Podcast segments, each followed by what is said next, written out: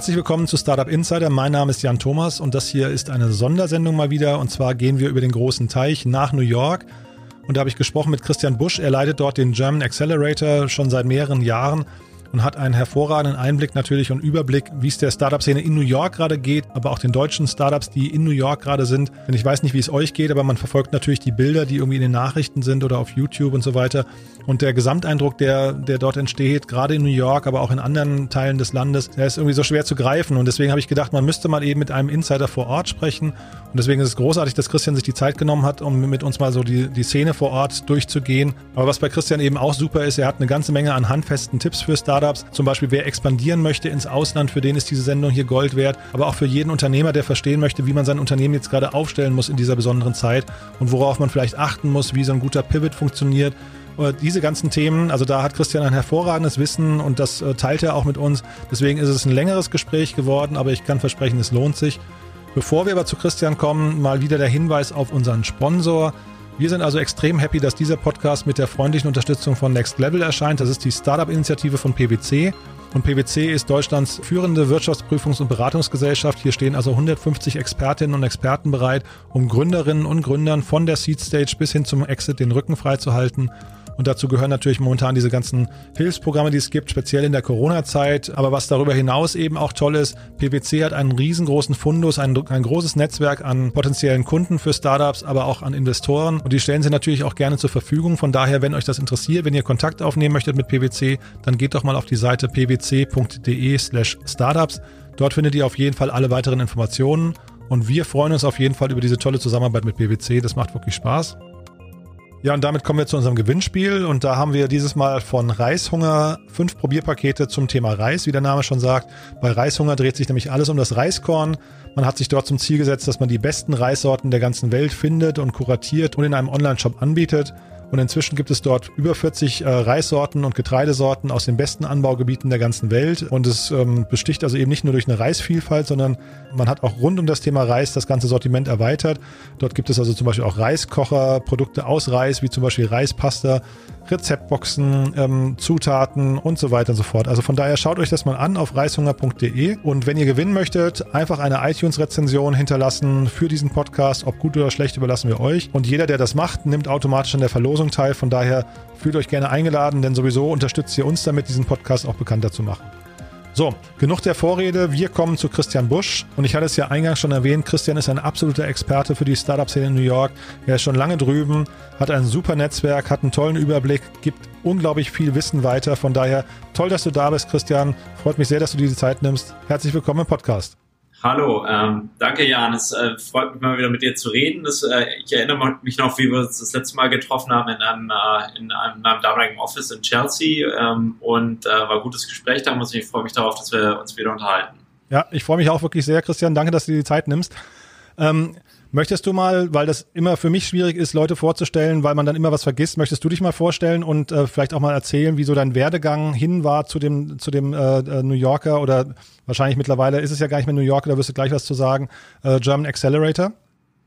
Ja, klar, gerne. Also ich bin, äh, ich bin ursprünglich aus München, aus München und bin selber Mittelstandskind und äh, habe somit das Unternehmerische schon in der Familie gehabt und ich bin selber dann äh, an der WHU gewesen zum Studium, zu der Zeit, als gerade der, der deutsche Dotcom-Boom ausgebrochen ist. Damals habe ich in einem äh, wirklich ziemlich abgefuckten Haus gewohnt mit äh, Oliver Samwer in äh, an der anderen Wohnung. Und Olli und ich äh, kennen uns seit 1997 somit. Und äh, ich bin dann nach dem Studium nicht direkt in die äh, Dotcom-Szene eingestiegen, sondern bin zu Bertelsmann gegangen, war fünf Jahre bei Bertelsmann und der Hauptgrund davon eigentlich neben Bertelsmann war damals super attraktives Unternehmen mit sehr viel auch im Internetbereich, war, dass ich sehr gerne nach New York wollte. Ich war 1999 schon mal als Praktikant in New York und fand es super dort und wollte unbedingt wieder hin. Und äh, dann, als ich 2001 Abschluss gemacht habe, äh, habe ich im Prinzip einen Job gesucht, wo ich nach New York gehen könnte. Und dann gab es damals die Möglichkeit, äh, Bertelsmann zu machen oder Investment Banking. Dann bin ich zu Bertelsmann gegangen und bin dann mit denen nach New York und bin dann auch da so richtig klassisch hängen geblieben. Also ich wollte eigentlich 2002, 2003 wieder gehen und dann wurde daraus 2007 und dann habe ich meine Green Card gekriegt und dann bin ich so 2008 in den Startup-Bereich abgedriftet in New York und ähm, haben dann eine Firma verkauft 2009 und äh, war dann bei der Firma eine Weile und habe dann meine eigene Firma gestartet ähm, und äh, bin dann darüber eigentlich an den German Accelerator gekommen und bin jetzt seit vier Jahren Geschäftsführer vom German Accelerator in New York und wir haben mittlerweile mit seit ich da bin, ungefähr 50 Firmen gearbeitet, die nach Amerika expandieren. Da können wir gleich ein bisschen mehr drüber reden. Und ich mache das Teilzeit und ich habe nebenbei im Moment noch zwei andere Firmen und investiere sonst hier und da noch. Also ich bin so ein, bisschen Tausendsasser, aber der Schwerpunkt ist, ist äh, sehr viel Technologie und äh, auch mittlerweile viele Immobilien. Mhm, super spannend. Bevor wir dann jetzt über den German Accelerator sprechen in New York, ähm, dann sag noch mal zwei, drei, zwei, drei Sätze zu den äh, Unternehmen, die du gerade noch nebenbei betreibst. Ich bin involviert noch bei einem anderen Startup, der nicht deutschen Unternehmen hilft, nach Amerika zu expandieren. Ähm, und den gibt es seit zwei Jahren. Und äh, dazu habe ich noch eine andere Firma mit einem anderen Partner, die in äh, Mehrfamilienimmobilien investiert. Und äh, das machen wir vor allem, indem wir Fonds äh, raisen bzw. Geld raisen für, für spezifische Deals, die wir machen. Mhm, total spannend. Ähm, wir beide kennen uns jetzt über, weil wir mal 100 New York gemacht haben, da warst du sehr, sehr hilfsbereit und äh, wir haben auch ein tolles Interview miteinander geführt. Äh, da warst du, glaube ich, ungefähr gerade, äh, vor vier Jahren hast du gerade gesagt, da, da ging es, glaube ich, ungefähr gerade los bei dir. Kannst du mal erzählen, was so der German Accelerator in New York, was ihr da genau macht? Also für wen ist das interessant und ähm, was sind das auch vielleicht diese 50 Unternehmen oder sind ja wahrscheinlich insgesamt sogar noch mehr gewesen? Ähm, was sind das so für Profile? Äh, welche davon kennt man vielleicht und so? Kannst du mal so, so versuchen, ja. das mal reinzuführen? Ja, ja klar. Also ähm, wir, also genau, du hast, äh, du hast damals mich kennengelernt, als wir gerade, ähm, als wir auch noch gar nicht unser jetziges Office hatten. Wir sind jetzt seit ähm, drei Jahren oder dreieinhalb Jahren schon in Soho unten mhm. und haben jetzt auch äh, sozusagen das deutsche Startup House da aufgebaut. Also wir sind in so einem ähm, Coworking Space, der heißt Cubico. Und im Moment haben wir acht deutsche Startups in unserem Gebäude, die alle bei uns angefangen haben. Und äh, das ist so über die letzten Jahre gewachsen. Und ähm, einer davon zum Beispiel äh, mittlerweile der größte im Gebäude ist Quantilope aus Hamburg. Die haben vor eineinhalb Jahren bei uns mitgemacht und die haben äh, gestern gerade eine 30 Millionen Euro Runde eingesammelt. Ja, das habe ich gelesen. Ja, haben wir auch gefeatured ja. im Newsletter. Toll. Genau, ja, ähm, super Firma. Ich bin großer Fan von denen und die waren eben, die haben bei uns angefangen. Die haben mittlerweile in den USA circa 30 Mitarbeiter und werden es jetzt nochmal verdoppeln. Und ähm, ich will sagen, so von der Entwicklung her, der, der Sweet Spot, den wir gewählt haben, auch bewusst in New York, ist äh, so ein bisschen Firmen, die schon ein bisschen weiter sind. Also die so im Venture Speak Series A sind oder Late Seed, also die schon was auf die Straße bringen, die schon ein Produkt haben, die ähm, eigentlich eher den Challenge haben, dass sie Markteintritt wirklich machen wollen und dass sie äh, schnell jetzt expandieren wollen und Umsatz generieren. Also wir haben bewusst es liegt auch ein bisschen an meinem Background, weil ich da einfach, glaube ich, stärker bin. Wir haben bewusst gesagt, wir wollen Firmen, die jetzt eher so diesen Market Entry Challenge haben und jetzt nicht so sehr noch fundamentale Probleme wie, was ist eigentlich mein Product Market Fit oder ähm, überlebe ich jetzt die nächsten drei Wochen, weil, weil ich Payroll nicht mehr schaffe. Also äh, wir, wir sind so ein bisschen weiter und dadurch haben wir jetzt auch viele Firmen äh, gehabt, die entweder mit uns stark gewachsen sind oder die auch schon bisschen größer waren. Also jetzt Firmen, die man in Deutschland kennt oder die, die bekannter sind. Also N26 war bei uns im Programm, die kennt natürlich wahrscheinlich jeder von deinen Zuhörern.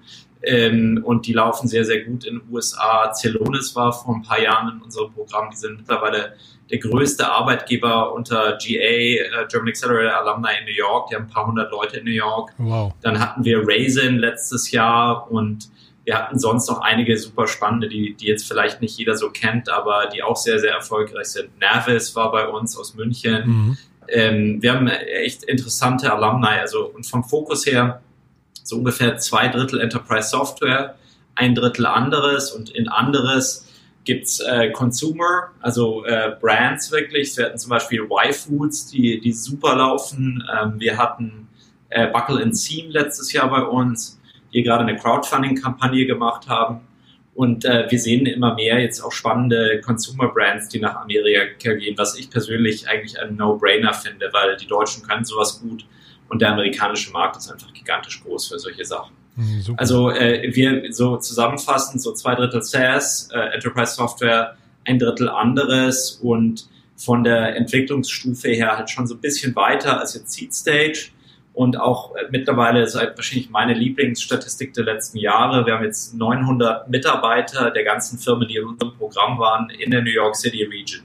Das ist jetzt vielleicht nach Corona ein bisschen niedriger, aber ähm, do, doch extrem viele Jobs und für jeden Job, der in den USA kreiert wird, wird werden normalerweise mehr als ein Job in Deutschland kreiert. Also ähm, wir machen wirklich, wir arbeiten mit Firmen, die was schon echt was auf die Straße bringen, aber wir können auch nach wie vor Firmen helfen, die noch nicht so groß sind, die auch ihren ersten Mitarbeiter gerade einstellen und die, die jetzt aber auch, die halt äh, die Ressourcen mitbringen, dass es sich auch lohnt, nach Amerika zu gehen. Also die genügend Team haben, die Product Market Fit haben und die äh, bereit sind, jetzt auch aufs Gas zu treten.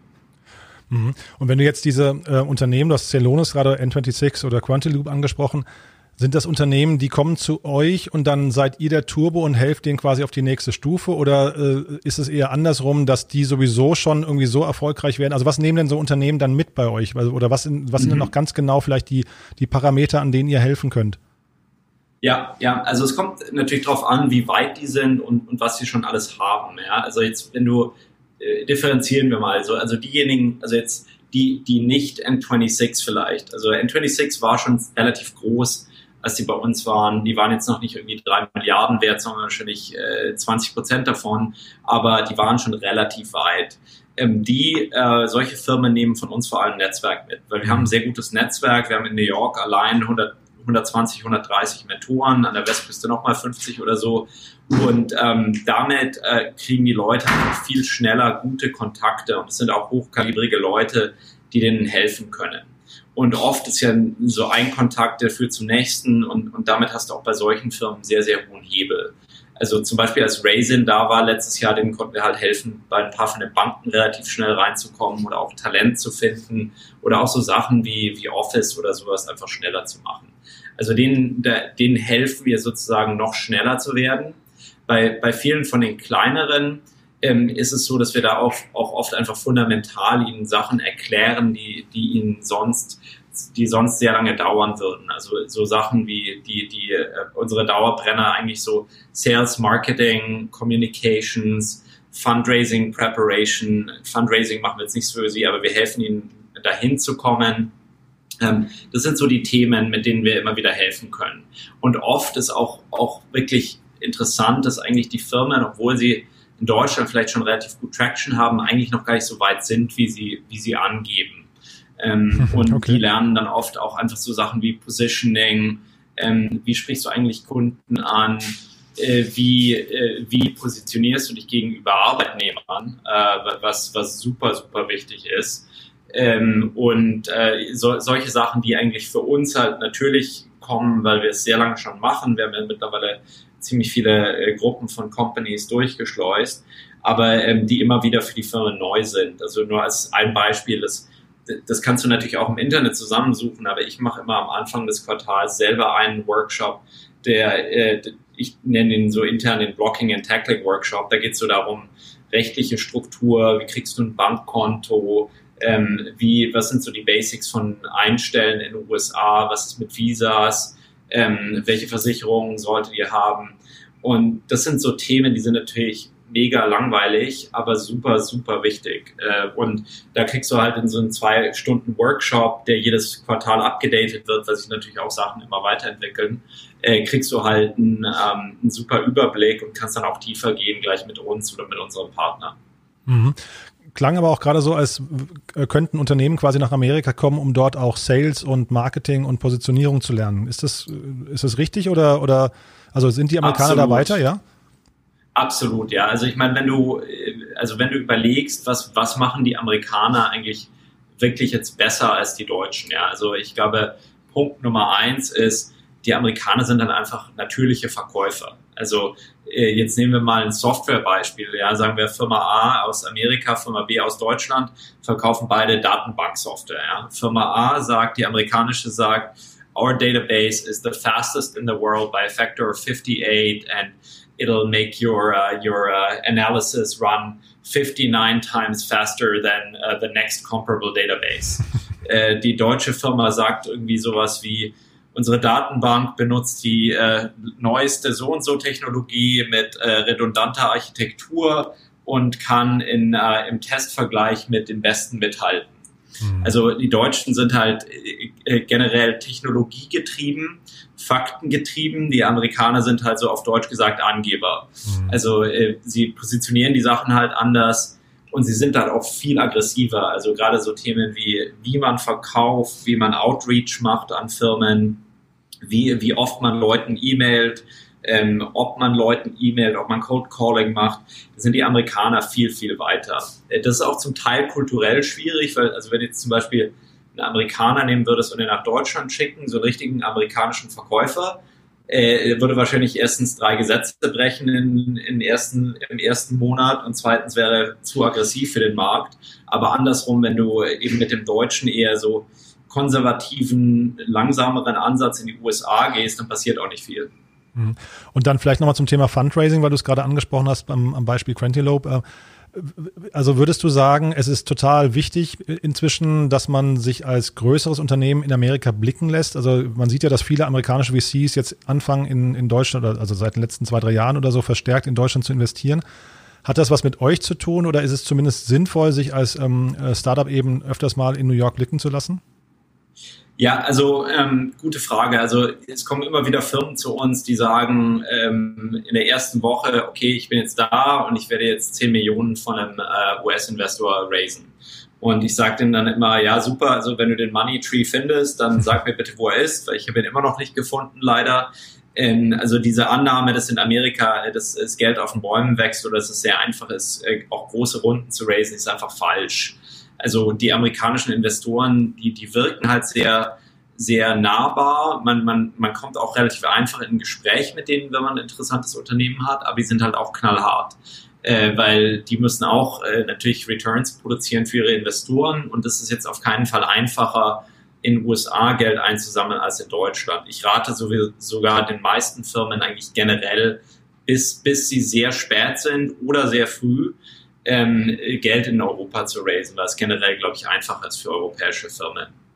Mhm. Aber ähm, jetzt der, der Punkt, sollten die sich in New York blicken lassen? Also sie sollten sich in New York blicken lassen, wenn sie auch Umsatz bauen in den USA. Also die amerikanischen Investoren sind sehr, sehr bedacht auf US-Umsatz. Äh, das interessiert sie jetzt eigentlich relativ wenig, wenn Firma X äh, 8 Millionen Euro macht. Äh, was sie sehr interessiert ist, wenn Firma X neben den 8 Millionen 2 Millionen Euro in den USA Umsatz macht und dieser Umsatz 100 Prozent im Jahr wächst. Das finden sie super spannend. Also ähm, wenn man wenn man US-Investoren will, muss man die auch relativ schnell überzeugen, dass es, was man macht, auch in den USA funktionieren kann und auch eben äh, skalierbar ist. Und ich meine, der Grund, also ich nehme jetzt keinen Credit dafür, dass die US-Funds nach Deutschland gehen. Der Grund, warum die nach Deutschland gehen, ist halt, die haben halt auch gemerkt, dass, dass es sehr, sehr gute Firmen gibt in Europa. Ähm, zum Zweiten gibt es nach wie vor so eine gewisse Valuation Arbitrage. Die Bewertungen sind in Europa generell niedriger. Und äh, da gibt es ja gute Statistiken dazu. Die Funds haben halt generell in den letzten Jahren unglaublich viel Geld geraced, das sie auch investieren müssen. Also ähm, die, diese, gerade diese, diese Mega-Funds, irgendwie diese die ähm, A16Z oder ähm, Andreessen Horowitz oder Sequoia oder Kleiner oder so, die haben ja Milliarden geraced und die müssen halt auch investiert werden. Also das ist, das funktioniert halt auch nicht so wahnsinnig schnell. Mhm. Und die, die Competition unter den Startups in New York, also ich habe mich jetzt im Vorfeld, ähm, weil also Warum ich ja ähm, unbedingt mit dir sprechen wollte, ist, weil, weil man ja mitbekommt, dass New York der totale Hotspot in der Corona-Krise war und oder auch vielleicht noch ist zum Teil. Mhm. Ähm, da können wir vielleicht gleich noch drüber sprechen, aber ich wollte kurz mal mit dir äh, quasi über die Situation vor der Corona-Krise äh, sprechen. Was ist denn so das Profil von, von den New Yorker, von der New Yorker Startup-Szene? Weil ich habe mir so die Top-Startups, die man kennen sollte, angeguckt und ich habe gesehen, dass viele von denen, die 2016 da auf diesen Listen waren, die wir auch porträtiert haben, dass die da nicht mehr auftauchen, dafür ganz viele neue Namen. Ähm, Kannst du mal so versuchen zu clustern und zu, zusammenzufassen, was die New Yorker Szene ausmacht? Ja, ja. Also die New Yorker Szene ist mittlerweile unheimlich vielfältig. Also es gibt, ähm, also damals, glaube ich, als du da warst, waren ja viele von den Startups, die in Toplisten waren, noch so Consumer Brands, also mhm, genau. sowas wie Warby Parker oder Casper oder so. Mhm. Und die sind ja, also die großen gibt es ja nach wie vor immer noch eigentlich. Äh, zum Teil sind die halt ähm, Zum Teil sind die halt äh, mittlerweile äh, public gegangen. Casper ist ja an die Börse gegangen. Äh, Warby ist immer noch privat. Aber das, das hält nach wie vor an. Ich würde sagen, neben jetzt dem ganzen Consumer Brands Thema gibt es halt auch andere Bereiche, die jetzt sehr stark gewachsen sind. Also jetzt A, ähm, Fintech und Insurtech wächst nach wie vor sehr stark. Das ist ja auch logisch für New York. Dann hast du, ähm, dann hast du, äh, was neu ist, du hast schon deutlich mehr Software-Startups, ähm, also auch Enterprise-Software-Startups. Und dann ähm, finde ich eigentlich ganz spannend und auch nicht so on the radar bisher. Da habe ich gestern einen Tweet drüber geschickt, weil, weil ähm, ich mit dem Florian Otto von Cedar vor ein paar Wochen ein Interview gemacht habe. Ähm, Health Tech ist in New York mittlerweile ziemlich groß. Also da gibt's ähm, gibt's viele Firmen, ähm, gibt auch interessanterweise eine ganze Gruppe von deutschen Gründern, also äh, Cedar, äh, Kaya Health, die bei uns im Programm waren, ZocDoc hat Deutsche mit drin, Oscar hat relativ viele Deutsche mit drin.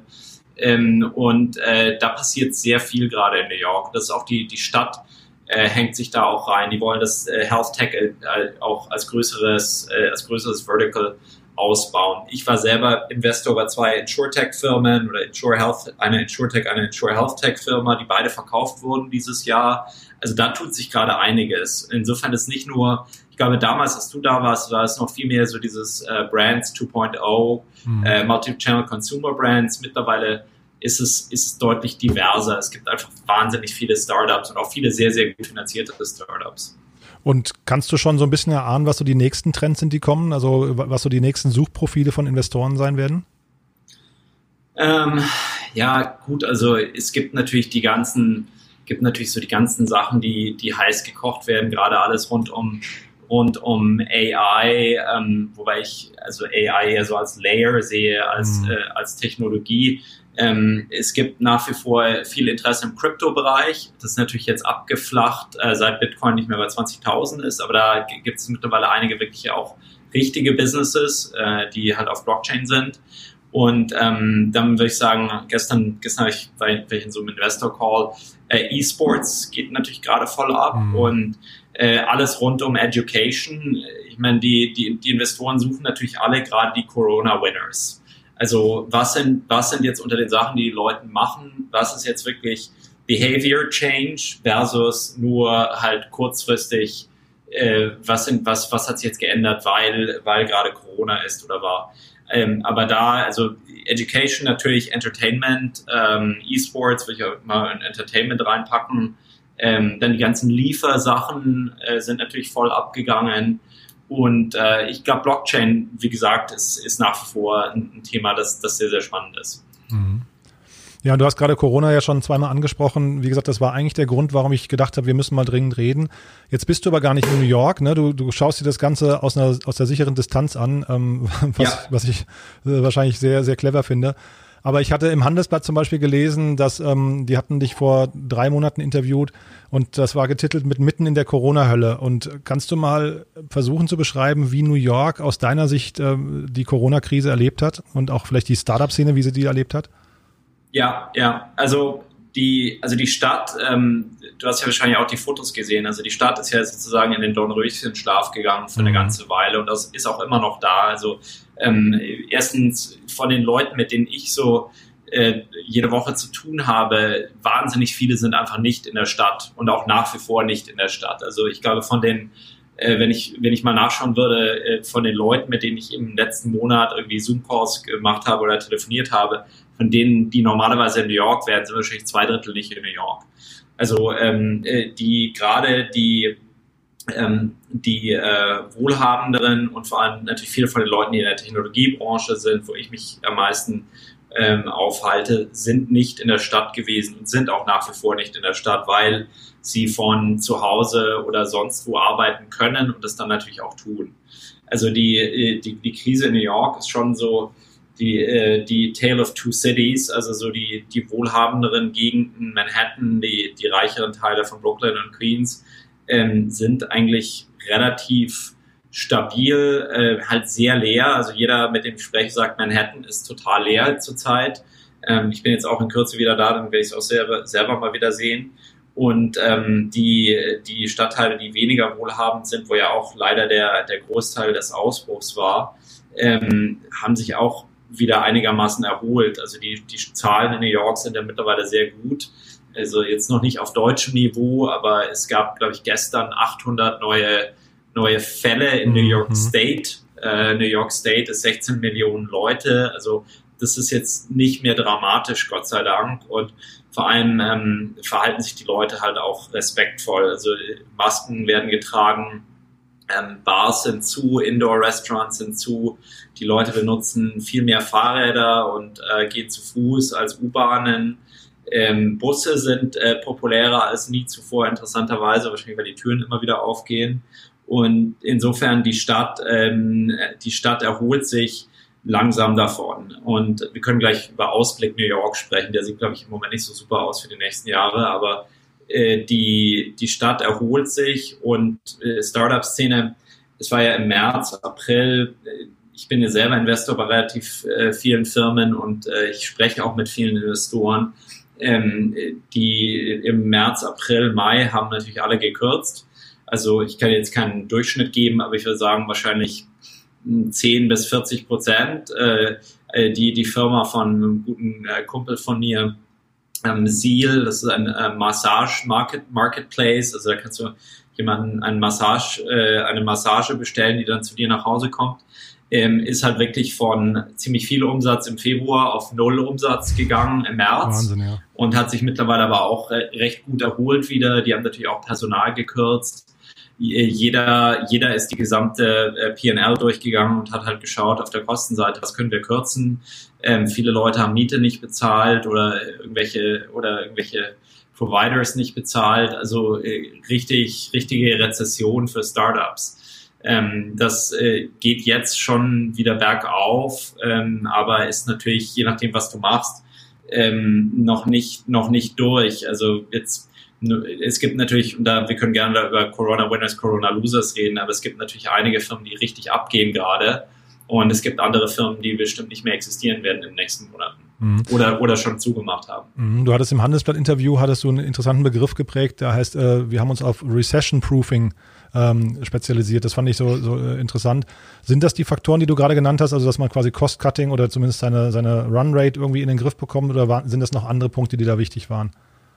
Ja, genau. Also im, wir haben da, wir haben da auch einige Sessions gemacht, one-on-one, -on -one, auch mit Companies zu dem Thema. Also Cost-Cutting ist natürlich immer Nummer eins. Nummer zwei ist auch einfach ähm, die, was, was Gründern oft schwerfällt, natürlich die rosige Brille absetzen. Also ähm, wenn du jetzt gedacht hättest, dass es nur drei Monate dauert, es dauert wahrscheinlich 18 Monate. Das heißt, äh, wenn, wenn du jetzt äh, genügend Runway kreiert hast, gerade für drei oder sechs Monate, äh, musst, solltest du es nochmal überdenken. Ähm, dazu äh, gibt es auch offensivere Maßnahmen. Also jetzt zum Beispiel, wenn du, wenn du ein Enterprise SaaS Business bist, dann ist, ist das Wichtigste für dich eigentlich Renewal Rates. Ja, also wenn du deine Software verkaufst für 1000 Euro im Monat ähm, und äh, du im, äh, im Quartal drei Kunden erneuern musst, jetzt nur als einfaches Beispiel, wie kriegst du die Kunden erneuert? Ja? Gibst du den Rabatte, gibst du den längere Laufzeiten und wie gehst du es vor allem proaktiv an? Weil wenn du einmal, wenn einmal jemand gekündigt hat, ist es schwieriger, sie zurückzuholen. Aber wie äh, neben jetzt Kosten sparen, wie, wie erhältst du deinen Umsatz einigermaßen hoch? Ähm, welche Maßnahmen kannst du da machen? Und natürlich auch, wie kannst du neuen Umsatz generieren? Also nochmal hier der, mein, mein Kumpel Samer von Seal zum Beispiel, die haben innerhalb von sechs Wochen einen äh, Online-Katalog von äh, Videos äh, zusammengestellt, den sie an Firmen verkaufen, die ihren Mitarbeitern äh, Optionen geben wollen, wie sie sich von zu Hause fit halten. Mhm. Also äh, was kannst du machen mit dem Wissen, das du hast, äh, um neue, um neue Märkte anzusprechen. Also ähm, andere, es gibt auch so Firmen, die, die zum Beispiel jetzt irgendwie Konzerte machen, machen halt jetzt mittlerweile virtuelle Konzerte mit Tipjars oder so, solche Sachen oder, mhm. äh, oder Konzerte in virtuellen Welten. Also es gibt ja, es gibt ja schon Sachen, die man machen kann, weil, weil es ist so, die Leute suchen ja nach wie vor Unterhaltung, sie suchen nach wie vor Information und, und Learning. Und ähm, die, man muss einfach kreativ werden, wie man A, Umsätze halt reinbringen kann, beziehungsweise halten kann und B, die Kosten in den Griff kriegen, weil äh, jetzt zurück zu, äh, zur Investorenseite, ähm, das sieht man ganz stark äh, gerade. Die Investoren differenzieren halt noch viel stärker als in der Vergangenheit zwischen Firmen, die die, die stark sind, also die wirklich jetzt recession-proof sind oder einigermaßen recession-proof und Firmen, die halt zu viel Geld verbrannt haben und, und jetzt nochmal noch mehr Geld wollen für eigentlich das Gleiche, was sie vorher gemacht haben. Mhm. Ich frage mich bei sowas immer, weil du kriegst ja die Umsätze auf keinen Fall, also bei den meisten Unternehmen, die sich dann irgendwie so, die so leicht pivoten und neue Geschäftsmodelle, Geschäftsfelder suchen, kriegst du ja die Umsätze nicht auf das gleiche Niveau in der Regel. Das heißt, und zeitgleich musst du Cost-Cutting betreiben. Das heißt, die Stimmung geht eigentlich irgendwie ja gefühlt in, in den Keller, ne? Und, und wie lange schaffe ich es dann auch mein Team zu begeistern und zu sagen und zu motivieren, hey komm, jetzt probieren wir das noch und hier müsst ihr noch mal eine extra Scheibe drauflegen und so weiter. Ich, ich stelle mir das unglaublich schwierig vor, oder? Du, es ist, es ist unheimlich schwierig. Also es ist als, als Manager ähm, eine der schwierigsten Aufgaben und äh, du musst halt, du musst es den Leuten halt erklären und ähm, sobald wie möglich auch Bayern kriegen von den Leuten. Also ich kann dir ein eigenes Beispiel geben. Wir haben viel jetzt in diesen Recession-Proofing Sessions über die 2008-Rezession gesprochen oder 2009-Rezession. Ich war 2008 bei einem Startup, der Anfang des Jahres 5 Millionen in der Bank hatte und äh, 30 Mitarbeiter und Ende des Jahres null in der Bank hatte und vier Mitarbeiter. Hm. Und äh, ich war einer von den Vieren und ich musste persönlich damals sehr viele Leute rausschmeißen. Und äh, wir haben dann am Ende die Firma verkauft und hat, hat ein gutes Ende gehabt, aber das war ähm, eine, eine echt äh, ernüchternde Erfahrung. Und wir hatten das Glück, wir hatten sehr sehr, sehr gute Leute im Team, die es auch verstanden haben. Und wir haben auch viel Zeit damit verbracht, ihnen zu erklären, warum machen wir das. Es gibt kein Geld mehr. Es, äh, wir, wir waren in der, in der Woche, wo Lehman Brothers bankrott gegangen ist, waren wir am Fundraising und hatten eigentlich schon alles fertig. Und äh, na, dann ging halt Lehman kaputt und gab es halt kein Geld mehr. Und äh, insofern ist es eine echt, echt schwierige Erfahrung. Und ein Punkt, den, den wir auch immer wieder ähm, machen und auch gemacht haben, ist, äh, die, äh, es lohnt sich auch in Startup-Land halt Erfahrung mitzubringen, weil die allermeisten der Gründer, die aktuell äh, ihre Startups haben, die haben noch keine Rezession erlebt und die haben noch nie äh, selbst äh, Kürzungen machen müssen oder miterlebt. Weil wenn du überlegst, so der typische Gründer ist ja irgendwo zwischen wahrscheinlich Mitte, Ende 20 und äh, Mitte, Ende 30. Ja?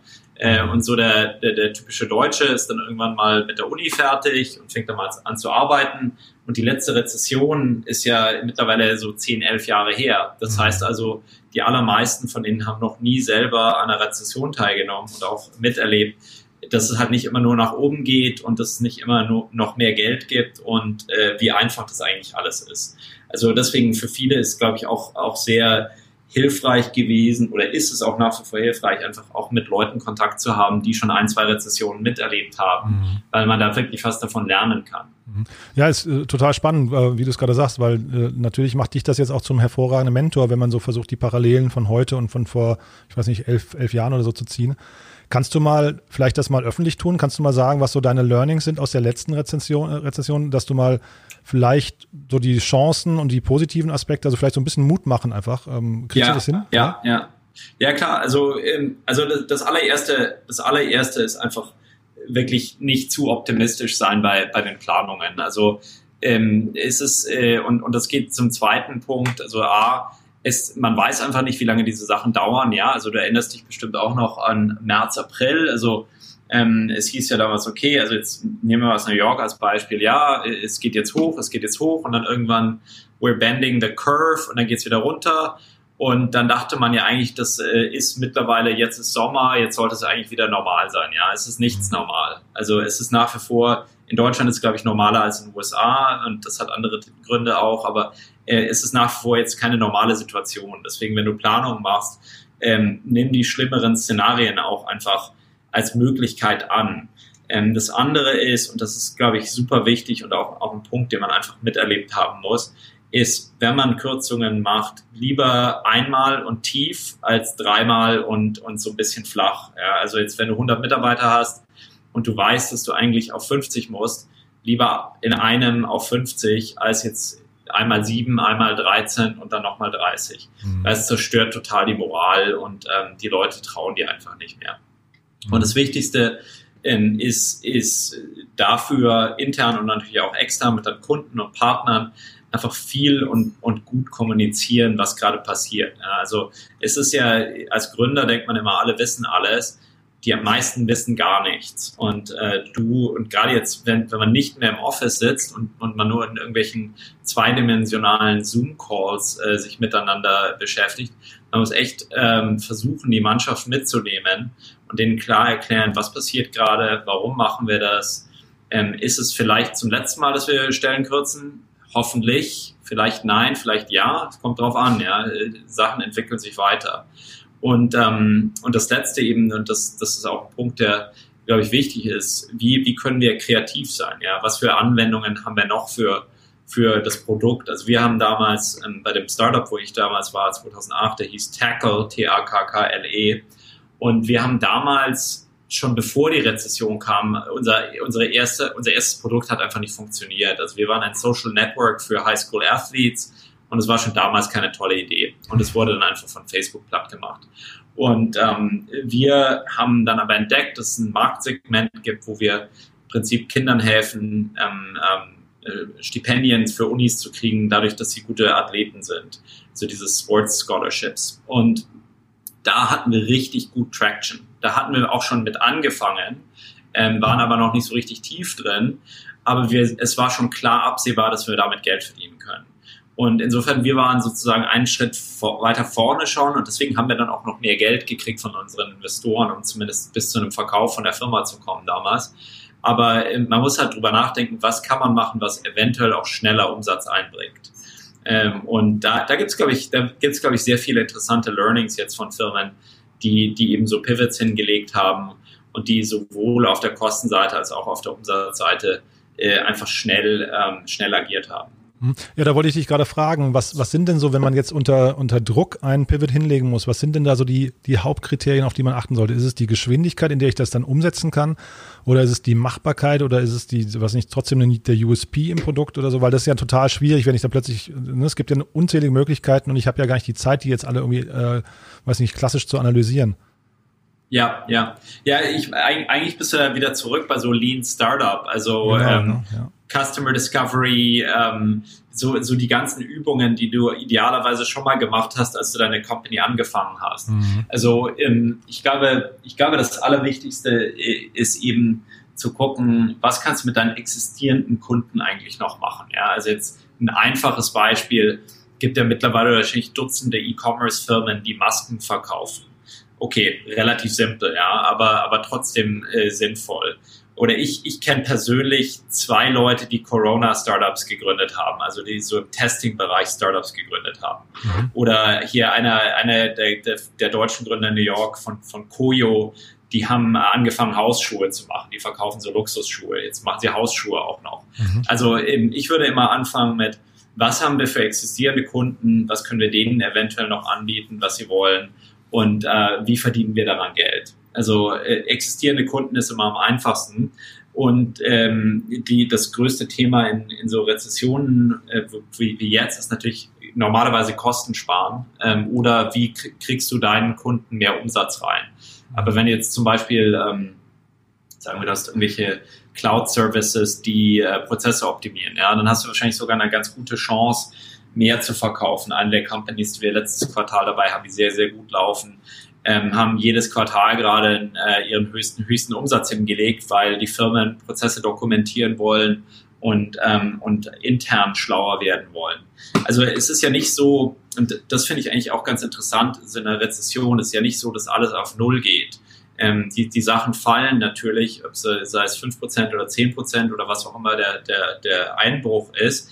Aber in anderen Bereichen wird ja immer, wird ja auch mehr ausgegeben. Also jetzt nur als Beispiel jetzt ich persönlich, ich gebe jetzt zurzeit extrem wenig Geld aus für für ähm, äh, Restaurants und Bars natürlich, das ist auch sehr schwierig. Aber ich habe zum Beispiel deutlich mehr Geld ausgegeben für Content in den letzten Monaten. Ich habe mhm. mittlerweile irgendwie drei äh, Content-Abos, die ich vorher nicht hatte und äh, die ich auch nutze, weil ich eben mehr Zeit habe, äh, irgendwie Content zu konsumieren und weniger Zeit habe oder weniger Möglichkeiten habe, ess essen zu gehen. Also äh, das Verhalten in der, in der Rezession sinkt ja so das, das, das gesamte Ausgabeverhalten der, der Firmen und der Konsumenten nicht, nicht um 50 Prozent. Das sinkt ja generell um ein paar Prozent. Und das heißt, dass es gibt Umverteilung und es gibt immer Möglichkeiten, wie man an der Umverteilung positiv teilnimmt. Mhm. Und du hattest eben schon so im Nebensatz gesagt, dass die mittelfristige Perspektive von New York äh, nicht so rosig aussieht, deiner Meinung nach. Ich hatte im Vorfeld einen äh, TechCrunch-Artikel gelesen, glaube ich, aus dem Juni, ähm, wo irgendwie, glaube ich, zehn oder zwölf ähm, äh, VCs befragt wurden. Und da war eigentlich so die, die Stimmung gegenüber New York eigentlich gar nicht so schlecht. Ähm, äh, wie, was sind denn so die Faktoren, die du da so, so negativ ja. siehst? Genau, also, äh, also ich bin ja generell großer New York-Fan. Ich lebe ja seit, seit 18 Jahren dort. Also ähm, ich bin jetzt äh, kein, kein New York-Basher, von denen es ja viele gibt. Ähm, also so Makro-Perspektive, die Stadt hat halt einfach einige sehr große Probleme. Also eins ist sie natürlich dadurch, dass sie sehr, sehr dicht ist und, äh, und die Leute sehr stark auf ähm, die U-Bahn ähm, sich verlassen, ähm, hat sie natürlich äh, ein hohes Risiko, ähm, dass so, so, so Coronavirus oder was auch immer der nächste Virus ist, der hoffentlich nicht so schnell kommt, er sich schnell verbreitet. Ähm, und, und das ist, das ist natürlich eine Schwäche, die, die führt dann dazu, dass viele Leute weggehen. Und es gibt ja verschiedene Zahlen. Also eine Zahl, die ich schon öfter gelesen habe, ist, dass eine halbe Million Leute temporär oder vielleicht permanent aus New York weg sind. Und das ist ziemlich viel. Also New York hat acht Millionen Einwohner, sagen wir mal sechs Prozent sind weg. Und von den sechs Prozent ist wahrscheinlich äh, grob gesagt ein Drittel ähm, relativ ho hoch Einkommens, äh, High Income und zwei Drittel vielleicht nicht so High Income. Und ähm, je mehr von denen weggehen, natürlich generell, äh, desto mehr Einfluss hat es auf die Stadt. Weil also jetzt sagen wir einfach, eine halbe Million Leute fällt weg. Das heißt, es gibt eine halbe Million weniger Leute, die wahrscheinlich Wohnungen mieten, die Essen kaufen, die Restaurants besuchen, die die U-Bahn nehmen und auch dafür bezahlen und so weiter. Ja. Also das 6% Bevölkerungseinbruch ist, ist ziemlich heftig.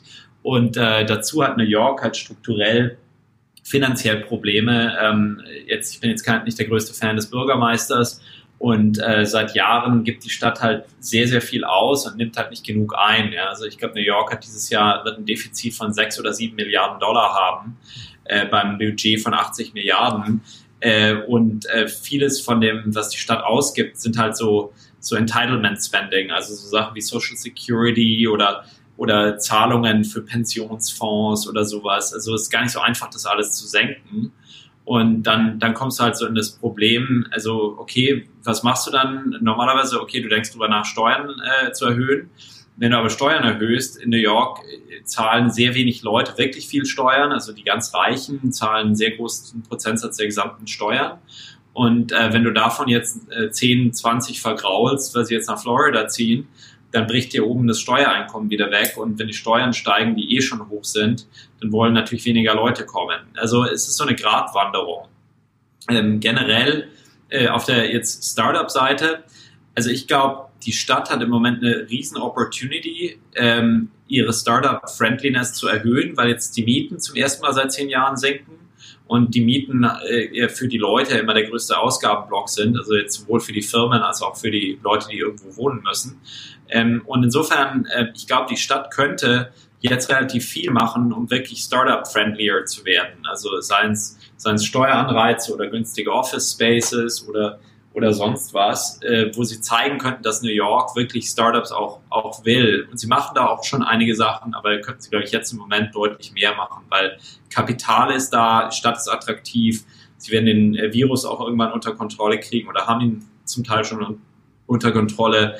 Aber die nächsten Jahre werden schwierig, weil man kann eben nicht so wahnsinnig viel Geld ausgeben und nicht genügend einnehmen als Stadt. Ähm, das ist äh, das, da, deswegen, also aus der Perspektive sehe ich es eher negativ.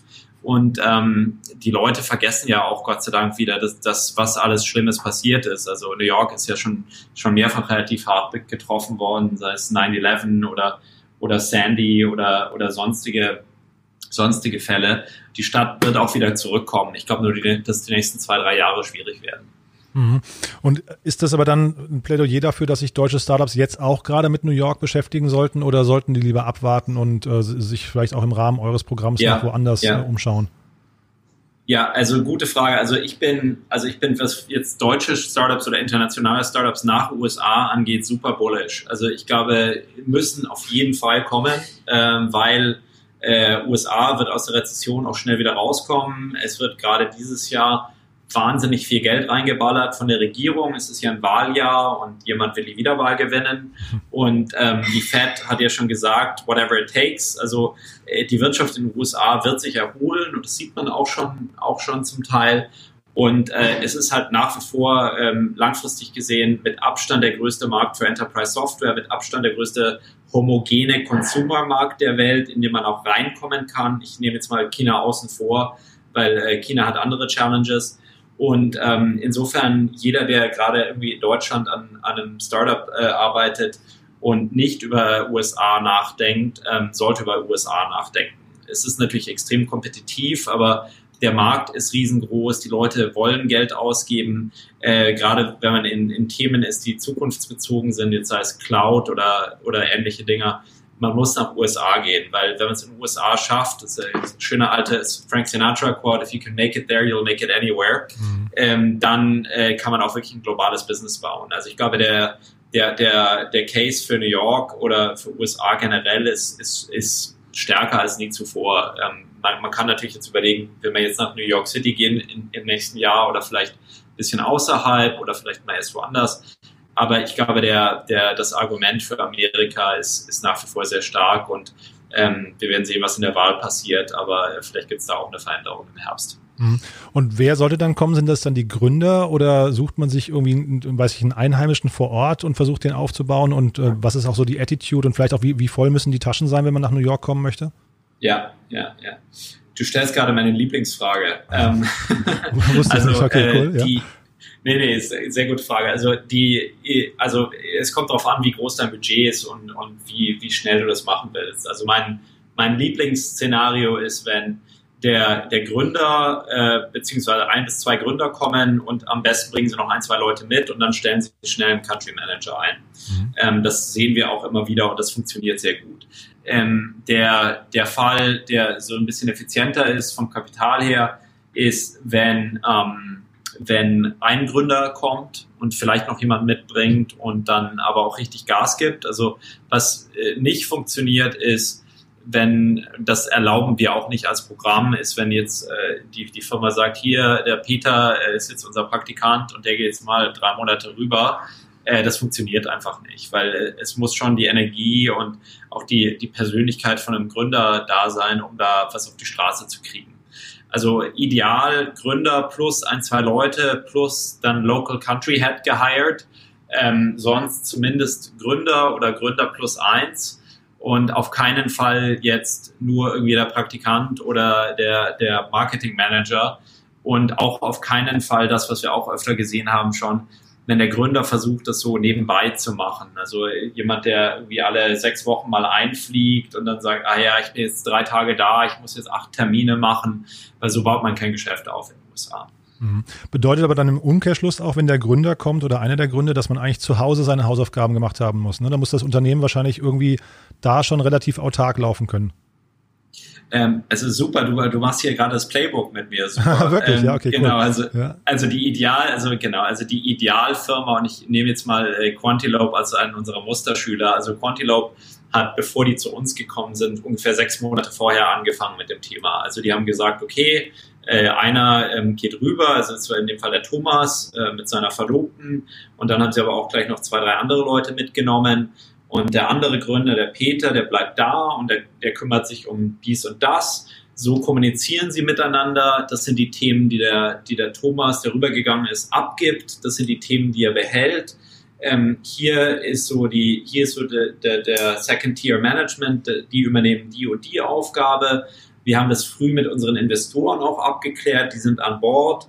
Wir haben es auch abgeklärt mit der Verlobten, dem Hund äh, und den sonstigen Leuten, die davon betroffen sind und wir machen das dann auch wirklich. Wir haben auch idealerweise sechs Monate vorher schon über Visas nachgedacht, wenn wir jemanden haben, der rüberzieht.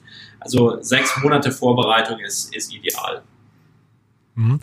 Und dann jetzt trotzdem nochmal, es gibt euch ja mit dem German Accelerator auch nicht nur in New York, euch gibt es ja, sag mal, mindestens mal auch in Asien, dann im Silicon Valley und da hast du mir im Vorfeld aber auch gerade schon erzählt, da hat sich ein bisschen was getan. Möchtest du da nochmal quasi die Alternativen zu New York nochmal kurz äh, erläutern? Ja, ja. Also wir haben schnell reagiert jetzt auf die ganze ähm, Situation und haben im März schon beschlossen, unser New York Silicon Valley Programm virtuell zu kombinieren. Also wir machen jetzt seit April ein, ein kombiniertes Programm, äh, weil die Firmen im Moment ja sowieso nicht einreisen können und insofern alle in Deutschland sitzen. Und wir haben dann gesagt, dann macht es jetzt keinen großen Sinn zu unterscheiden, ob du East Coast oder West Coast bist, weil die, die Leute sind eh zu Hause. Und damit äh, haben wir jetzt eigentlich noch ein stärkeres Programm, weil wir den Mentorenpool kombiniert haben und auch viele von den, von den Workshops, die wir machen, kombiniert haben. Nicht viele, alle von den Workshops, die wir machen, kombiniert haben. Insofern, äh, East Coast, West Coast im Moment, ist im Moment äh, ist, ist ein Programm bei uns mittlerweile. Äh, die anderen Programme, die wir anbieten, wir haben in Boston ein, ein Life Science Programm. Also die machen vor allem medical related, also jetzt nicht, ähm, nicht äh, Entwicklung von, von Pharma, aber äh, Medical Tech, äh, Health Tech, solche Sachen. Und äh, dann haben wir auch mittlerweile ein starker Wachstumsmarkt Asien. In Asien ist unser Schwerpunkt Singapur. Die machen natürlich auch virtuell im Moment. Und äh, dazu haben wir jetzt noch so äh, äh, Next Step nennen wir die Programme, wo äh, die Leute was lernen können in so kürzeren Programmen, so zwei Wochen Programm über andere Märkte in Asien. Also da haben wir Japan schon gemacht und Korea und äh, da werden auch noch andere Märkte kommen. Und äh, so als, als Neuentwicklung noch, wir machen jetzt im äh, Januar, nicht im Januar, im Oktober machen wir zum ersten Mal ein, ein Programm in Deutschland, das eher so frühphasiger ausgerichtet ist. Also Firmen, die internationalisieren wollen und jetzt noch nicht bereit sind, so einen großen Schritt zu machen, aber die schon mal anfangen wollen und äh, in Deutschland auch mit uns was machen wollen. Was ich persönlich super finde. Ich bin seit Jahren dafür gewesen, das, das zu machen, weil es einfach äh, unsere Präsenz in Deutschland stärkt, weil es in Deutschland auch mittlerweile super gute Mentoren gibt und natürlich wir so auch viel mehr Firmen noch ansprechen können. Hm, aber wenn du sagst, die anfangen wollen, das bedeutet quasi, die anfangen, sich mit der Expansion auseinanderzusetzen oder, oder womit wollen die anfangen? Genau, also das ist, also äh, nicht bevor die anfangen. Also es gibt ja also wir werden jetzt keinen so Incubator, Accelerator im klassischen Stil machen, wo irgendwie Klaus und Uschi an ihrer iPhone-App bauen. Äh, da gibt es schon genügend in Deutschland. Mhm. Also wir wollen äh, ein Programm aufbauen, das eher ihnen so internationale Perspektive beibringt, ähm, Tools gibt, auch sie in Kontakt bringt mit Leuten aus dem Ausland schon früh und auch ähm, ihnen eben versucht, wenn sie, wenn sie schon noch früher in der Entwicklung sind, auch, auch zu helfen, das Produkt auch zu internationalisieren. Also das fängt natürlich idealerweise bei der Gründung an. Also gerade wenn du Software baust, so Sachen wie, okay, wie baust du die Architektur, welche Sprache wird es oder welche Sprachen werden das und so weiter. Aber ähm, ist auch früh oft äh, drüber nachzudenken, okay, also zum Beispiel eine der klassischen Fragen äh, ist ja, so, unser äh, Geschäft in Deutschland läuft jetzt gut. Gehen wir jetzt nach Österreich, Schweiz oder vielleicht sogar nach Frankreich oder gehen wir nach Amerika oder nach Asien? Ähm, das sind so Entscheidungen, wo wir früher auch versuchen wollen, ähm, beizutragen bei den Entscheidungen, damit die Firmen äh, eben die Entscheidungen treffen, die die richtigen Langfristperspektiven haben und nicht nur Kurzfristperspektiven. Mhm, verstehe. Und dann trotzdem vielleicht nochmal so als letzte Frage, wenn man jetzt eure Programme nebeneinander legt und sagt, okay, ich, ich bin jetzt ein, was ich, ein, ja, ein expandierendes Unternehmen in Deutschland und ähm, trage mich mit dem Gedanken, irgendwie ins Ausland zu gehen. Wann entscheide ich mich für Silicon Valley, wann für New York und wann für Singapur? Ja, ja, also wie gesagt, im Moment äh, Silicon Valley, New York mit uns äh, musste ich nicht entscheiden. Du machst beides ähm, im, im virtuellen kombinierten Programm und das geht auch mindestens bis Jahresende so und so wie es im Moment aussieht, wahrscheinlich auch noch eine Weile länger. Ähm, äh, Asien versus USA ist, ist eine, eine größere Frage. Also Asien ist natürlich nicht so homogen wie USA, hat aber andere Vorteile, ist natürlich der Wachstumsmarkt der Zukunft bevölkerungsmäßig. Ähm, das ist, glaube ich, strategisch einfach eine, eine, eine andere Frage. Wir haben auch mittlerweile einige Teilnehmer, die beides machen, also die normalerweise sequenziell machen, erst Asien, dann USA oder andersrum. Und ähm, das, das kann natürlich auch gut funktionieren. Also wir freuen uns, wenn wir, wenn wir auch sozusagen Alumni wieder im Programm sehen. Aber die Frage, ob du nach Osten oder nach Westen gehen willst, das musst du natürlich als Firma selber beantworten. Alles klar. Ja, Christian, mega spannend. Äh, vielen, vielen Dank für die vielen tollen Einblicke und vor allem auch für die, sag mal, sehr, sehr konstruktiven und handfesten Gedanken. Ähm, vielleicht haben wir was Wichtiges vergessen. Ich weiß gar nicht, habt ihr gerade einen äh, Bewerbungsaufruf? Äh, läuft da gerade was oder äh, ist das dann erst wieder im Oktober oder wie ist das bei euch gerade? Ja, ja, gute, ja, gute Frage. Also unser aktueller Bewerbungsschluss ist in der Tat nächste Woche Freitag, Ach, wow. 31. Juli. Okay, krass. Und ähm, das ist dann fürs vierte Quartal und dann, äh, dann geht's dann geht's wieder weiter. Aber wir machen die Programme ähm, drei, vier Mal im Jahr. Also wir, wir haben eigentlich immer Programme. Äh, was, was ich auch einfach den Leuten empfehlen würde, ist, wenn sie Interesse haben, natürlich die A, die Webseite und danke für deinen Tipp wegen dem virtuellen Programm, das müssen wir besser darstellen und, äh, und sonst auch gerne auf LinkedIn oder auf Twitter oder, oder auf sonstigen Kanälen. Sehr cool, Christian. Du, vielen, vielen Dank. Bleib gesund, hoffentlich. Ja, also wenn du dich jetzt wieder reintraust ja, in die, in die äh, äh, ja, aber ich, ich muss ja nicht nach New York reisen, deswegen, also für mich ist es leichter. Bleib gesund, achte auf dich und ja, dann. du, die, ja. die, bei dir, bei dir kommen die ganzen Leute aus Malle jetzt demnächst zurück. Da musst du auch aufpassen. Das stimmt leider auch, ja. Na, das ist also irgendwie ja. überall ein bisschen verrückt. Ich bin äh, stolz auf uns beide, dass wir es geschafft haben, die Sendung ohne den Namen Trump ja. äh, über die Bühne zu bringen. Das finde ich super. Ähm, ich, äh, falls wir uns vorher nicht sprechen, drücke euch die Daumen für die Wahl und ansonsten äh, freue ich mich aber auch, ja, freue ich mich aber auch, wenn wir nochmal ein Update irgendwann machen, ähm, denn das ist ja wirklich sehr spannend, was du zu erzählen hast. Ja. Christian, vielen, vielen Dank. Ne? Gerne. Ja. Danke, Jan. Bis bald. Auf bald dann. Ne? Ciao. Tschüss.